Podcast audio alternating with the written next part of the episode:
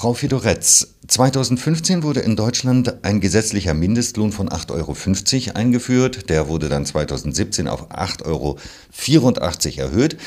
Wie hat sich das durchschnittliche Lohnniveau im unteren Lohnsektor seitdem entwickelt? Ja, man sieht, dass die Stundenlöhne im unteren Lohnsektor seit der Einführung des Mindestlohns sich positiv entwickelt haben. Zum Beispiel, wenn wir die Lohnentwicklung in Jahren 2014, 2016 uns ansehen, dann im ersten Dezil, also bei untersten 10 Prozent der Löhne, war das Wachstum bei ungefähr 13 Prozent.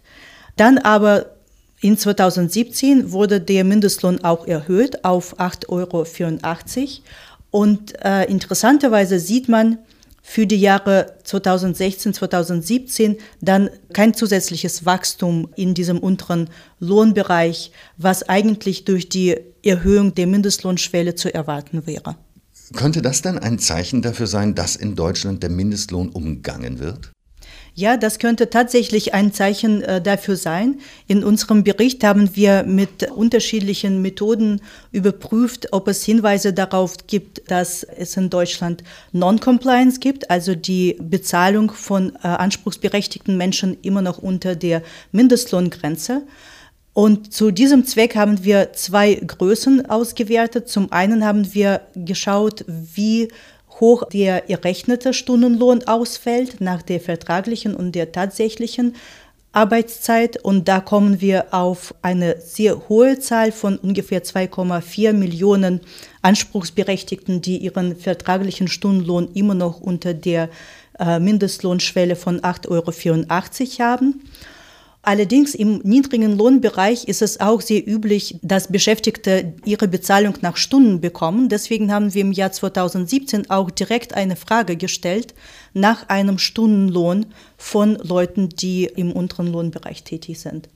Wie viele Menschen in Deutschland sind es denn? Wie viele Menschen in Deutschland erhalten weniger als den gesetzlich vorgeschriebenen Mindestlohn? Nach unserer konservativen Rechnung kommen wir auf 1,3 Millionen in der Hauptbeschäftigung und zusätzlich konnten wir im Jahr 2017 errechnen, dass ungefähr eine halbe Million von Beschäftigten in einer Nebenbeschäftigung ihren tatsächlichen Stundenlohn unter der Mindestlohnschwelle hat. Welche Ursachen hat das? Mit welchen Methoden wird der Mindestlohn umgangen?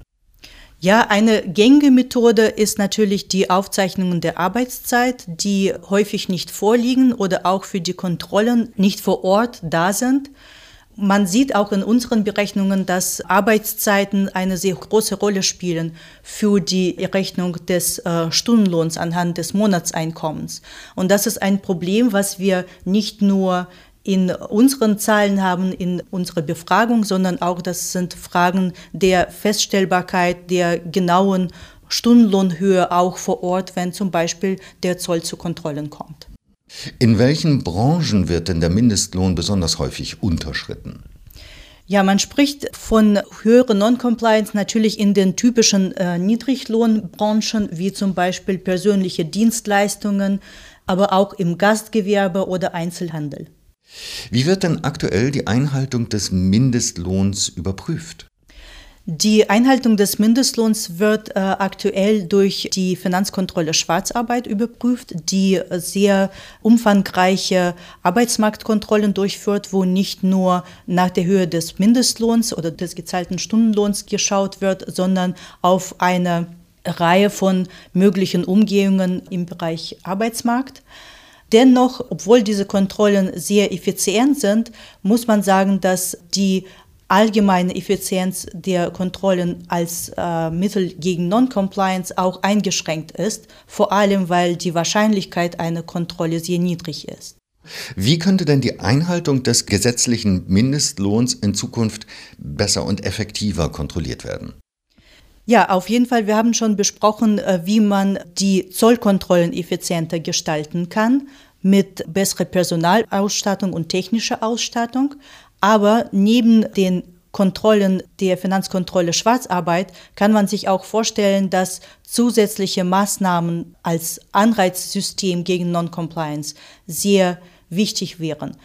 Vor allem geht es darum, dass man auch Konkurrenzvorteile für die Firmen schaffen soll, die sich gesetzeskonform verhalten. Und diese Firmen müssen die Möglichkeit bekommen, die Tatsache, dass sie sich gesetzeskonform behalten, zu ihren Günsten auszunutzen.